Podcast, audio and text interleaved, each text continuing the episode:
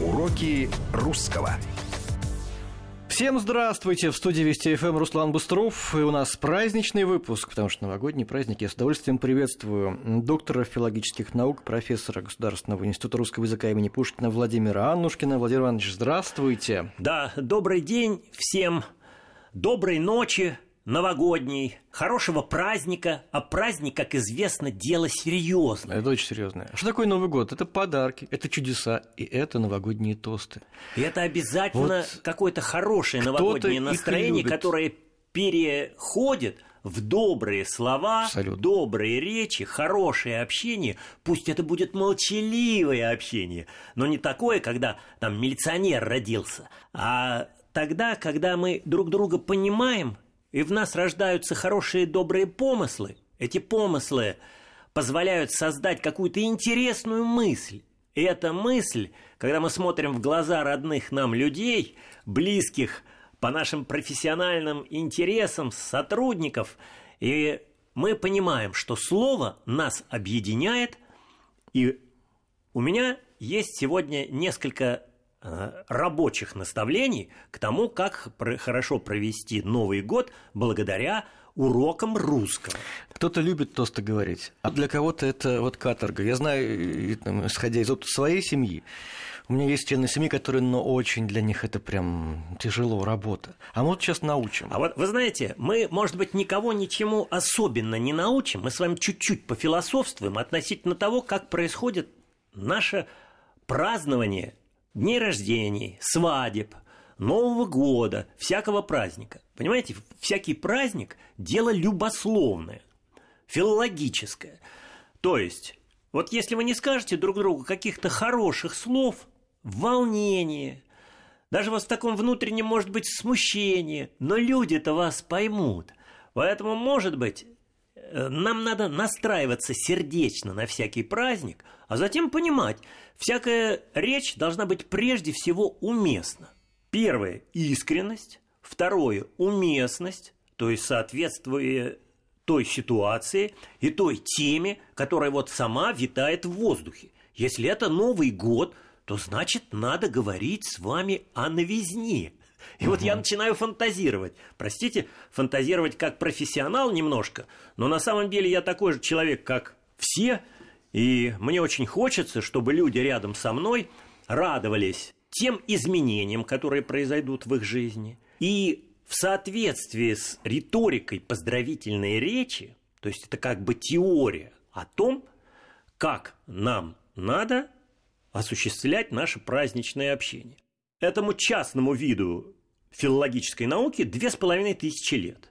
То есть еще Аристотель писал нам о том, что существует три рода речи. Речь судебная, речь о прошлом, когда мы ищем истину, речь политическая или совещательная, когда мы говорим о будущем и мы обсуждаем наши дела, и речь эпидектическая, показательная, праздничная, торжественная, когда мы должны говорить о прекрасном.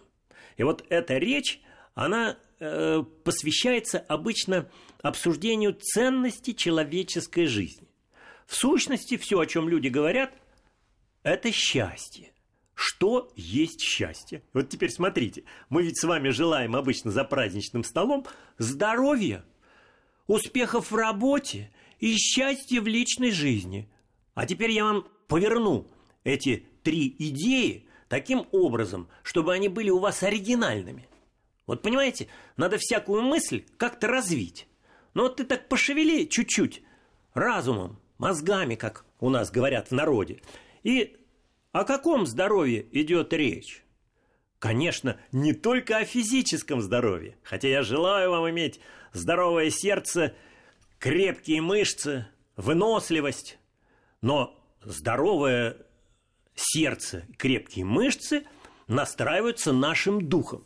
Поэтому второе, чего я вам желаю, вне всякого сомнения, духовного здоровья, душевного здоровья, чтобы ваше сердце, ваше настроение всегда были настроены на добро, на любовь, на великодушие, на милосердие, на то, чтобы делать хорошие людям.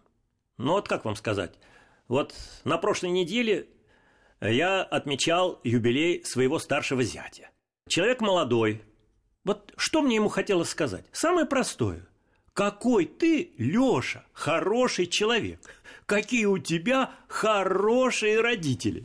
Так. Вот, вот тут я могу развивать тему, какой у него папа, какая у него мама, какие у тебя три замечательные дочери.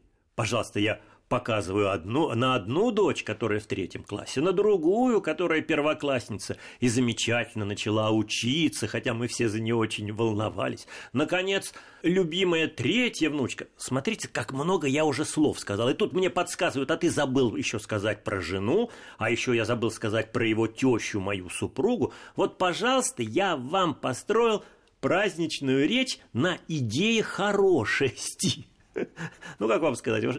Вспоминаю, как э, на таком практическом семинаре по хорошей речи я просил э, написать самопредставление преподавателей русского языка. В Хабаровске это было, в Политехническом институте.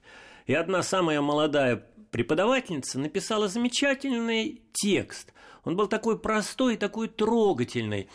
«Я живу в самом лучшем городе России, Хабаровске.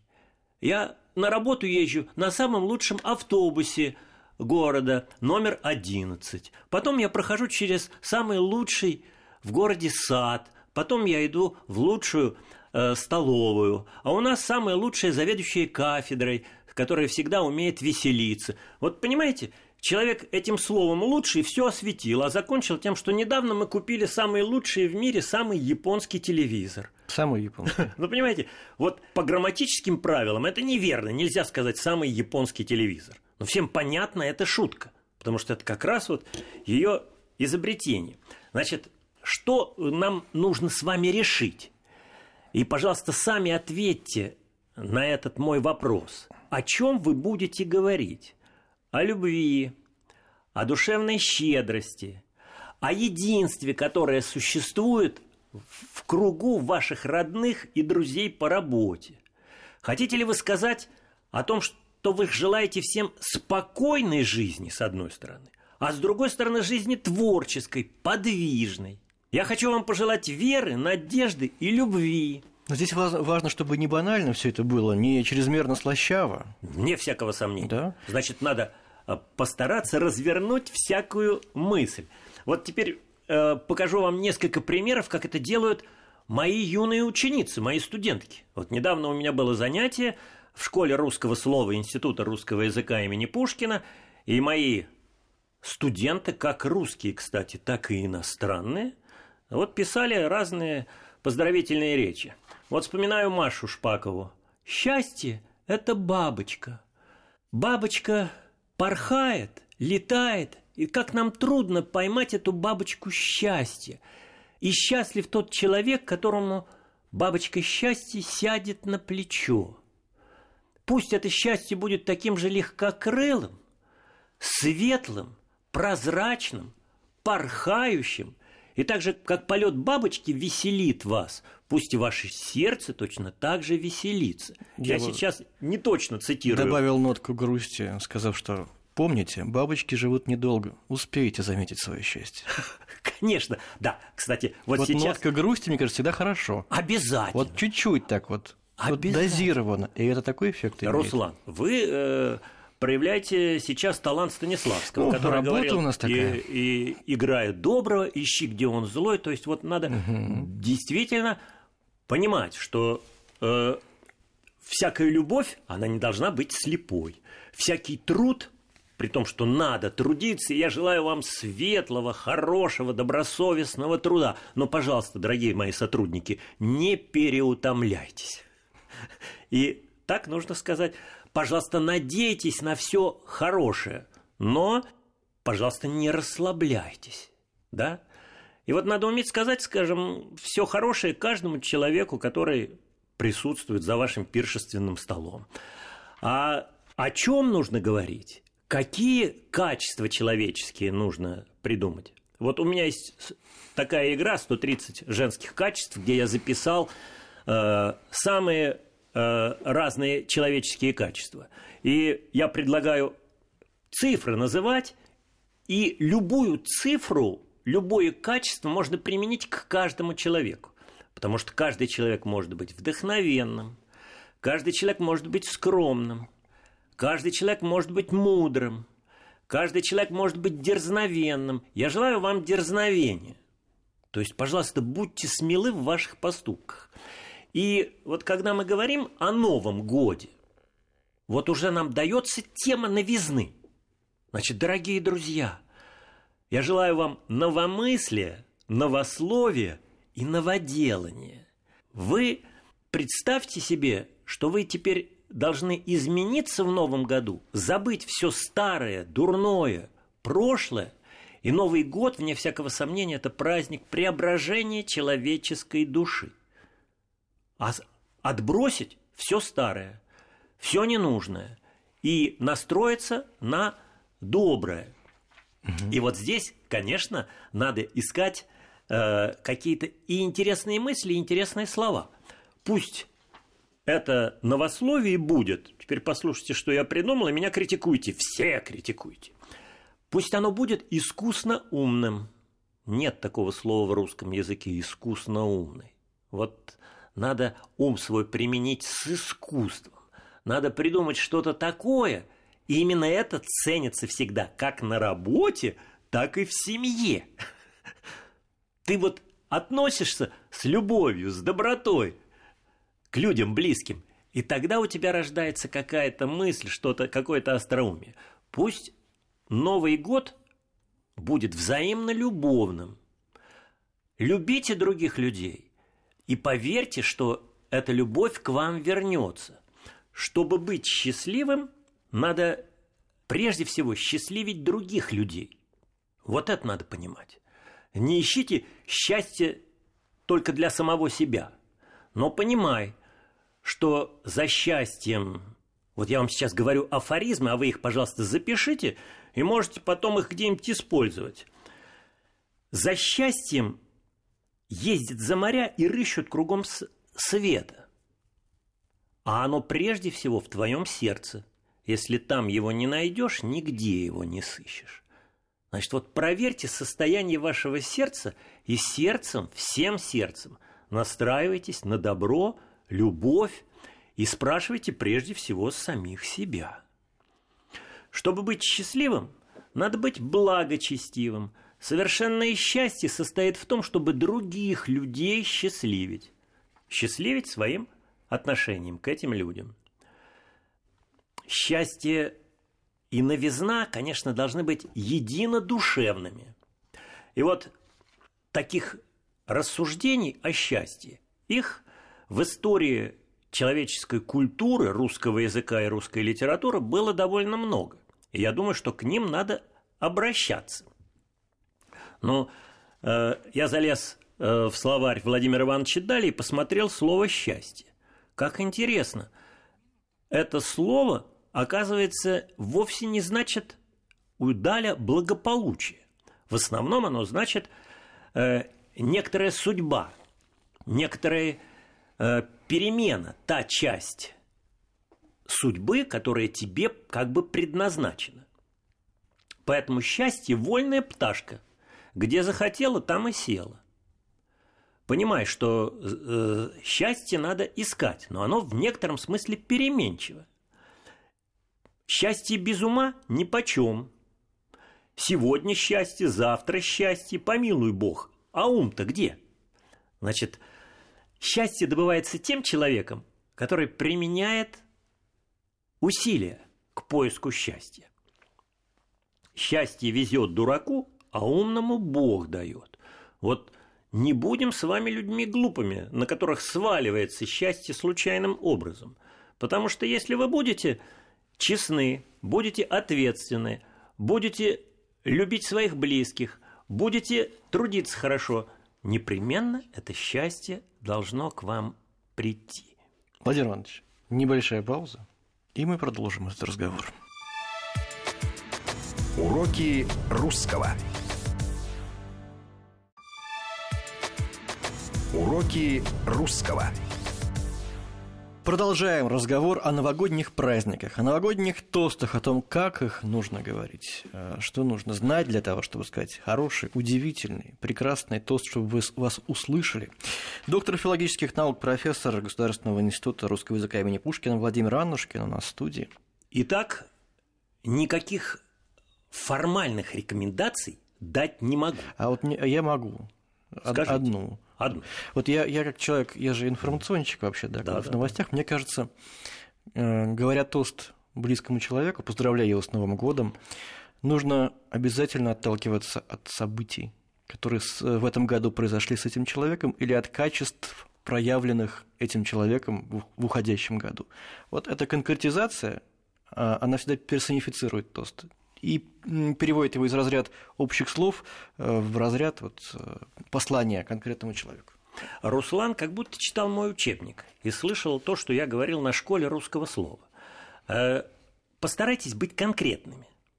Вспомните жизнь этого человека, обратитесь к его биографии и, смотря ему в глаза, обращаясь к присутствующим, скажите о том, каков этот человек, что он сделал хорошего.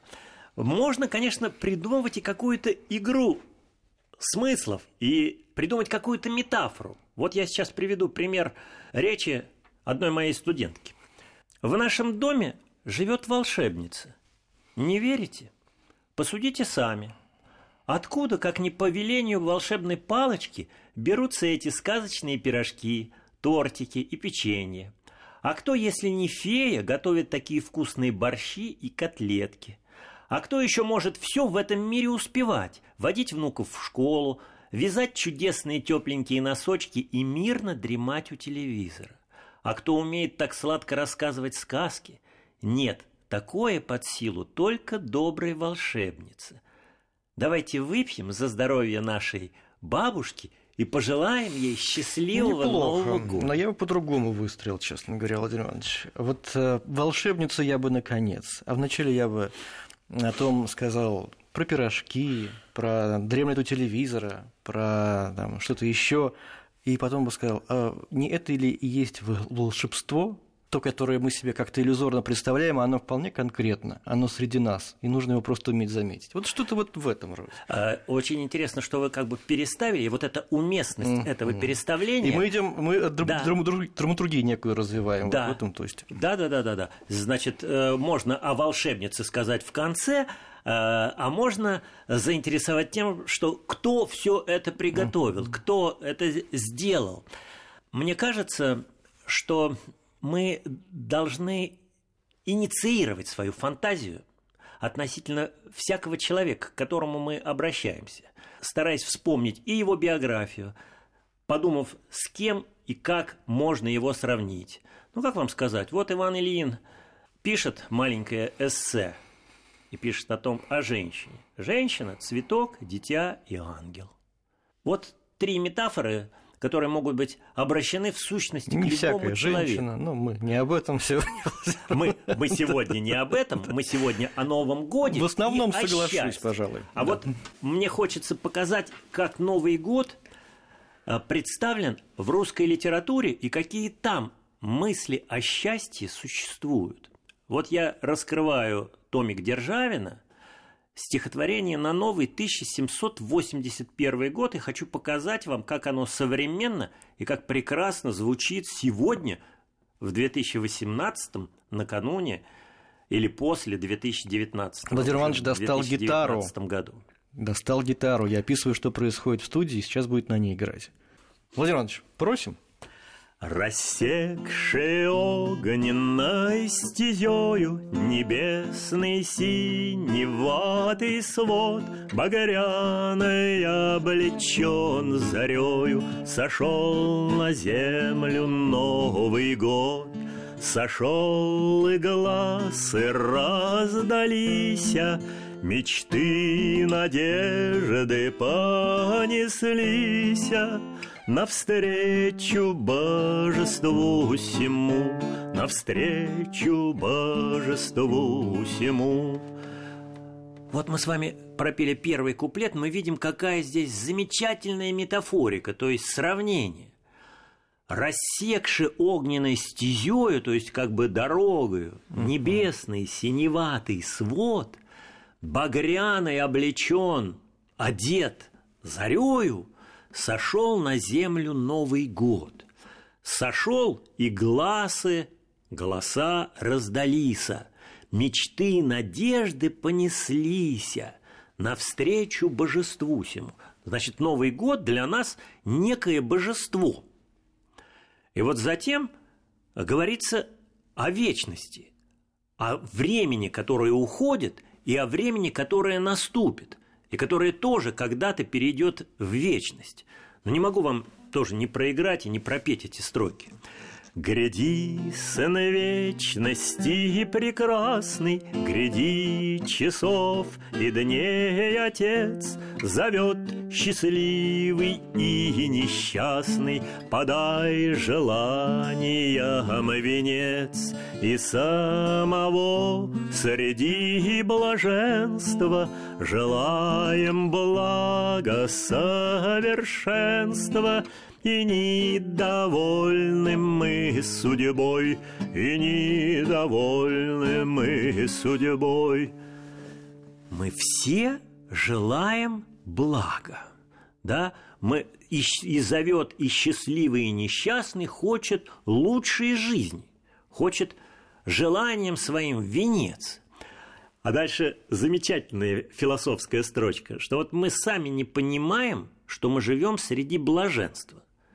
Потому что вот это положение, слава Богу, за все, за все, что с нами происходит, надо понимать, что ты человек должен быть доволен тем, что тебе сейчас дано, как твоя судьба, и в твоей судьбе есть много хорошего, хотя и есть множество проблем.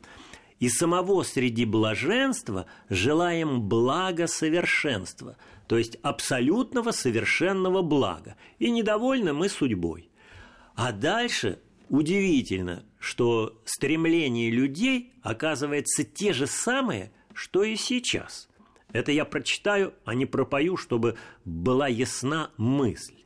Еще вельможа возвышаться, еще сильнее хочет быть. Вот вам, пожалуйста, стремление к карьере. Богач богатством осыпаться и горы злата накопить. Как много людей стремится к такому пониманию счастья. Счастье в деньгах. Ну, без них ну, тоже не Без не них тоже нельзя, mm. да. А вот само по себе богатство, все зависит от того, как ты им распорядишься. Абсолютно. Герой бессмертный жаждет славы, как много у нас людей тщеславных. Не будем сейчас говорить конкретно, но есть такие забавные примеры. Корысть и льстец, льстец. Есть в вашей жизни льстецы? Люди, которые тонко говорят или какие-то добрые, хвалебные слова или своему начальству, или своим друзьям для того, чтобы получить некую выгоду. Лукул, античный персонаж, забавы. Сколько людей ждут в этой жизни и ищут только забавы и удовольствия. И счастье игрок в игре – но уж про игру и говорить не будем. Напоминаю, что в студии Владимир Аннушкин, доктор филологических наук, профессор Государственного института русского языка имени Пушкина. Мы сегодня праздничное настроение пытаемся вам создать и научить вас создавать это праздничное настроение в меру своих сил. В меру своих сил. Э, поэтому мы и обращаемся к помощи э, великих русских поэтов, писателей, философов и пытаемся растолковать как же они понимали счастье? Они понимали его примерно так же, как и мы. Вот понимание счастья Державиным в стихотворении на новый 1781 год. Сравните с вашим пониманием. Мое желание предаться Всевышнего во всем судьбе, За счастьем свете не гоняться, Искать его в самом себе. Меня здоровье, совесть, право, Достаток нужный, добро, слава, Творят счастливее царей, Творят счастливее царей. Значит, смотрите, за случайным счастьем, как это понимал Владимир Иванович Даль, сегодня пан, завтра пропал, сегодня полковник, завтра покойник, сегодня на колесе, завтра под колесом, за счастьем в свете не гоняйся, ищи его в самом себе, в собственном сердце. И вот дальше посмотрите, какой перечень современный. Меня здоровье, совесть право, если у тебя спокойная совесть. Достаток нужный, вот они деньги. Добра слава, не более того, творят счастливее царей. А дальше обращение у Гаврила Романовича к любимой жене, Екатерине Яковлевне Бастидон, которую он называл пленирой. А если милой и приятной Любим пленирою своей И в светской жизни коловратной Имею искренних друзей Живу с моим соседом в мире Умею петь, играть на лире то кто счастливее меня, то кто счастливее меня. Итак, будь любим пленирую своей, своими домашними. В светской жизни коловратной, то есть на работе, имей искренних друзей, со своими соседями живи в мире – Умей петь, играть на лире. Имейте поющее сердце. Вот о поющем сердце, может быть, скажем сегодня чуть позже. И кто тогда будет счастливее тебя? И вот надо сказать, что русские писатели и поэты о Новом Годе написали очень много. Писали о Новом Годе и Александр Блок, и Иван Бунин – и замечательные советские поэты Арсений Тарковский. Я даже не знаю, на ком остановиться, но раз передача уже приближается к концу, все-таки вот как замечательно, обращаясь как бы к, к сердцу каждого из нас, пишет Арсений Александрович Тарковский. «Я не буду спать ночью новогодней, новую тетрадь я начну сегодня». Ради смысла дат и преображения С головы до пят вплоть стихотворения Год переберу, месяцы по строчке, Передам перу до последней точки. Где оно, во мне или за дверями, В яве или сне, за семью морями — в пляске по снегам белой круговерти Я не знаю сам, в чем мое бессмертие, Но из декабря брошусь к вам живущим Вне календаря, наравне с грядущим. О, когда бы рук мне достало на год Кончить новый круг, строчки сами лягут. Вот смотрите, мы перебираем сейчас в нашей памяти весь прошедший год. Но это же традиция наша, и застольная, и, в общем-то, внутренняя традиция всякого человека. Как я прожил этот год? Перебери его по месяцам, по дням. Если можешь, запиши и пойми, что все это остается в книге жизни – вот так это пишется в духовной литературе. Я не знаю сам, в чем мое бессмертие. А все-таки вот я, прожив эту жизнь, этот год, я обращаюсь к вам, к тем, кто живет после меня, и хочу заглянуть в грядущее, быть наравне с грядущим. И мечтаю, конечно, о многих летах, которые должны быть и у меня, и у всех моих близких. О, когда бы рук мне достало на год кончить новый круг, строчки сами лягут. Они лягут в результате моего внутреннего хотения, напряжения, моей веры, моего вдохновения, моего дерзновения. Все это должно быть в нашей жизни. И, конечно, дорогие наши слушатели, мы с Русланом вам искренне желаем, чтобы все лучшие человеческие качества, все, к чему должно стремиться для того, чтобы благоустроить свою жизнь, было в вашем сердце перед Новым годом и после встречи Нового года. Мы действительно живем, проживаем эти дни, внутренне преображаясь, стремясь изменить и свою внешнюю жизнь, стремясь изменить себя внутренне. И пусть у нас здесь будет какая-то лирика, пусть у нас будет здесь прощание с новогодней елкой, как это было у Булата Акуджавы. Пусть у нас будет здесь и разговор с новогодней елкой, как это есть в стихах Юрия Левитанского. Может быть, и эти песни стоит вспомнить. Что происходит на свете, просто зима. Просто зима, полагаете вы, полагаю. Я ведь давно эту старую книгу читаю. Этот с картинками в юге старинный букварь. Как надо быть внимательным к каждому слову. Я ведь сейчас импровизирую здесь, перед микрофоном. Я ведь давно эту старую книгу читаю или белую книгу читаю? Как вы думаете, Руслан? Какое там прилагательное? Ну, старую. Представьте себе, что там белую книгу mm. читаю. Давайте закончим наш сегодняшний разговор о Новом Годе замечательными стихами рождественского романса Иосифа Бродского. Я эти стихи читаю в сердце своем, вы знаете, как бы брежу ими. Обратите внимание, что здесь будет слово «тоска». О чем мы тоскуем? Мы тоскуем обо всем хорошем, мы тоскуем о любви, о, о нашем взаимопонимании со всеми людьми, которые нас окружают.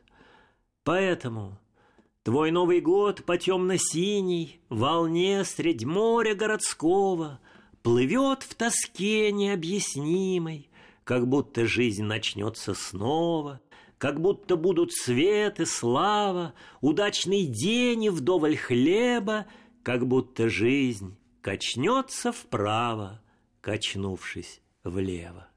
Вот мне кажется, что замечательные угу. строки.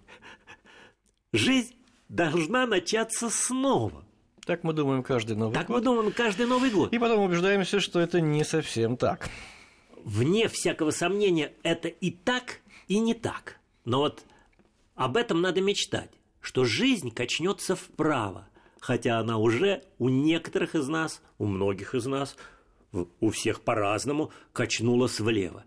Пожалуйста, оставайтесь оптимизмами. И пусть оптимизм ваш базируется на подлинной мудрости, на нравственной мудрости, на честности, на доброте, на любви, на э, милосердии, на долготерпении – и тогда все будет отлично. Да, но я думаю, что наши слушатели многое почерпнули.